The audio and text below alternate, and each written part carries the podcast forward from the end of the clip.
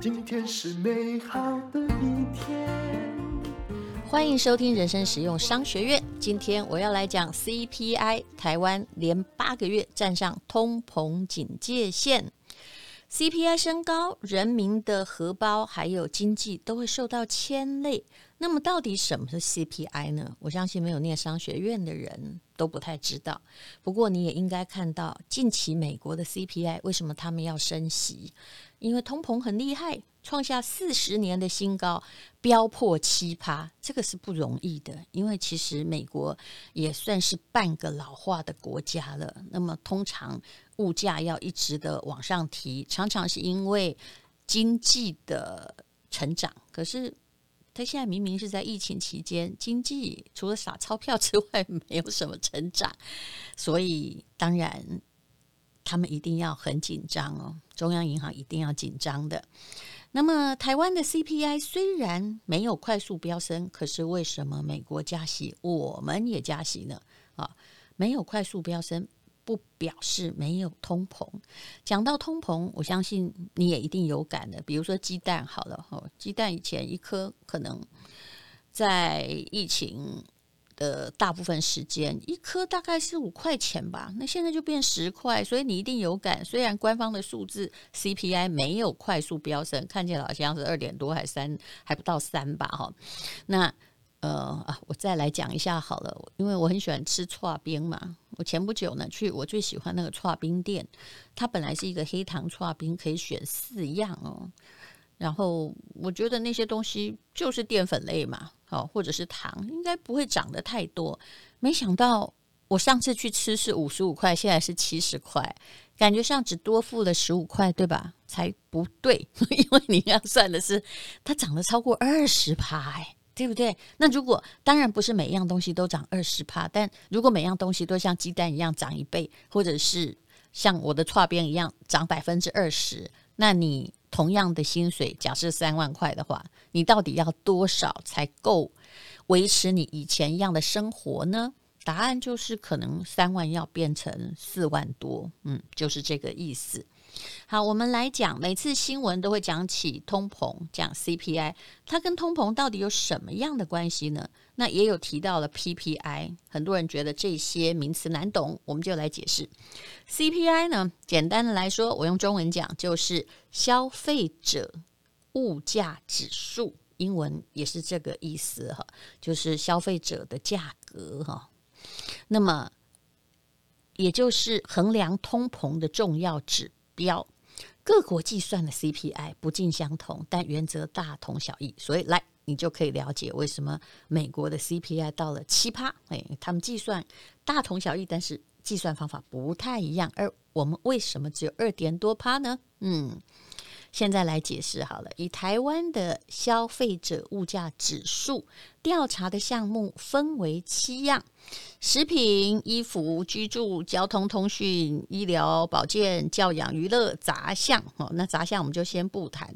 那虽然杂项占的分量蛮重的，假设 CPI 是一个披萨的话，那么占的最重的哈，就是我们调查。各种东西的消费价格，然后把它放进去，占的最重的是食物，二十四点三，但是也差不多是五分之一而已。那么衣着占五趴，我相信最近衣着是没涨的，因为疫情期间不需要涨衣着嘛。嗯，有啦，香奈儿啊，还是在涨价，不过应该不是在调查他们。居住啊，涨了二十二点一趴，可是啊，这些居住，嗯。包括应该是包括租金跟住房，嗯，但住房如果那个房子当然最近也涨蛮多，可是它是并不是当月会反映的，我只能这么说。所以我们的 CPI 看起来不严重，但物价其实涨很高。交通和通讯这个我们没有涨嘛，这个占了十四点三，所以它在台湾的 CPI 的分类权重里面有一种稳定的作用，比如说。你的捷运票价没涨，对不对？嗯，公车票目前没涨。那大哥大的费用，智慧手机的费用也还没有涨。嗯，所以有十四点三趴是算是稳定的。还有呢，医疗保健费四点四趴，这个看起来以台湾的状况而言也蛮难涨的，因为大部分都是劳健保嘛。那教养娱乐呢是十三点七趴，嗯。真正的细目是什么？就里面包含什么不了解，但这部分也不会涨。那杂项是十六趴，我说杂项因为太杂了，所以不知道他调查些什么，我不能够断言哦。所以我们现在感觉到的最严重的食物就是二十四趴的食物的涨幅，而这些涨幅呢，嗯，比如说你已经涨了一倍，那但是你只有占全部的二十四趴，就相对的，嗯。看起来我们的 CPI 没有涨那么高，对不对？消费者物价指数没涨那么高。好，那么到底要怎么样观察 CPI 呢？你要用时间，不同的时间来观察，你就可以了解货币购买力的变化。那么政府每个月都会公布最新的消费者物价指数，可是你不要只看消费者物价指数，因为我刚刚已经解释过了，对不对？嗯，它有很多的项目所所就是一起加起来评估哈，但你真正需要用的，你感觉到涨幅最多的，可能才占它的五分之一强而已啊。那我们来看一下哦，其实 CPI 不是一个绝对值。而是呢，啊，一个相对值。我们目前使用的基期年，就是比较的那一年是二零一六年啊。那一年假设是指数把算一百的话，那现在是多少？你应该很想知道吧？因为这样比较准嘛。跟二零一六年比起来，我们现在是一百二十。那这代表什么呢？我讲慢一点，代表一百零五年。花一百块就可以买到的东西，现在要花一百二十块才买得到，也就是你多付了二十元。那么相对的，如果当时在二零一六年你赚的是五万块的话，啊，你花掉的东西就是你这个家庭花五万的话，你现在要吃同样的东西，就是要买到六万块，这样对吗？我可以告诉你不对，为什么呢？六万块是基本的，但是我说过，食物大概只占了其中的百分之二十四啊。嗯，很多东西从二零一六年到现在，我相信，我记得捷运或者是公车的费用并没有涨，嗯，所以呢，呃。总而言之啦，你的购买力下降了，但是你现在就算花了六万块，也买不到跟二零一六年一样多的食物。那我们再来看看疫情的时候，二零二一年哦，上涨物价上涨最多的商品是什么？看了之后，你应该会觉得很吃惊吧？但事实上，我认为这也不是真正的涨幅，因为。我们的感觉啊，比这个更贵哈。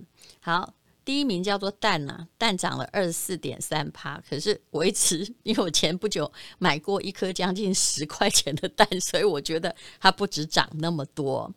那么再来呢，就是油啊，油涨了多少？将近十七趴。嗯，再来是维修材料，哦，这个连工具都要涨啊，涨了十三趴。水果，水果有涨哦，哦，当然有时候很难比，因为突然呢，最近的凤梨又变便宜了。我还看过那个黄昏市场有三颗一百块的金钻凤梨，好不好吃就是另外一回事了。那水果的平均涨了十二点七趴，蔬菜涨了九点六趴，那么家具也涨了七趴，那有些可能就是包含了。人工的上涨哦，消费者物价指数跟通膨有什么关系呢？这边有一个计算方法，呃，我们用口语的并不是很方便讲，但是可以这样说：CPI 年增率基本上啊，就差不多等于通膨率。一般而言，通膨率如果在三到五趴之间叫做中度通膨，超过五趴是高度通膨。所以我们现在嗯，很多人还会安慰你说，目前还不到中度通膨，只是略微通膨。但是 你总而言之，你的食物是通膨很多。那么，当消费者物价指数越高，为了压抑通膨，升息的压力就会很高。那如果呢，通膨一直变得很高，压抑了你消费力，大家不敢买东西，或者是干脆缩衣节食，不买东西，不消费了，或者是把你的钱都集中在就是让你活下来的东西上面，那去玩就省一点嘛，对不对？那经济成长就会因此而放缓。台湾在几个月前曾经公布那个通膨率大概是不到二点五趴，还没有站上三趴，所以你会发现很多学院里面的专家会告诉你说很好嘛，还没有太严重嘛。可是事实上呢，你要去看呢。我们的央行的警戒线是两趴，而是现在是第八个月哈，二月就是第八个月了哈，这个三月第九个月，四月就第十个月，站上两趴，表示通膨的疑虑并没有解除。那么现在你想不想知道，那其他国家的通膨怎么算呢？刚刚也有说过，每个国家计算方法大同小异，但是不一定一样哦，嗯。美国呢，在我们用二零二二年，也就是今年二月来看好了，美国是七点九趴，创是四十年的新高。哇，日本也有零点九趴，中国零点九趴，这算是蛮好的。那南韩呢？南韩应该是亚洲国家中第一个升息的吧？哈，比比美国还快，因为它连续五个月超过三趴，它是三点七趴。那香港是一点六趴，新加坡哦也到达四趴的地步了。好，这就是通膨了。那有哪些东西会跟着消费者物价指数变动呢？今天真的不要教太多，否则大家就是脑袋里面呢，就除了真正本来就是学商的之外，很多人脑袋会打结哦。那其实呢，很多政府和公私立机关、哦，要来调整费用的重要指标就是消费者物价指数。比如说，综合所得税的免税额，嗯，那如果有通膨，那就会免税额就会稍微多了一点嘛，扣除额也会稍微可以扣多一点。那么再来就是工资，嗯，当然会必须随着通膨变动，但是。工资也要公司有赚钱才行。现在的尴尬就是，许多的小公司因为疫情或者是某些行业的确没有办法赚钱。那遗产税、赠与税呢，还有老年农民的福利津贴，基本上也会跟着 CPI 来进展。好，我们今天教的就是消费者物价指数。那么，我相信如果对消费者物价指数没有了解的朋友，应该可以稍微了解一下它到底是怎么算的。不只是从蔬菜、水果跟蛋上面算的。那么 PPI 我们下次再讲好了，就是生产者的物价指数。那有一个原则就是，比如说，嗯，假设我今天是一个商家在买咖啡。好，来弄咖啡给你喝。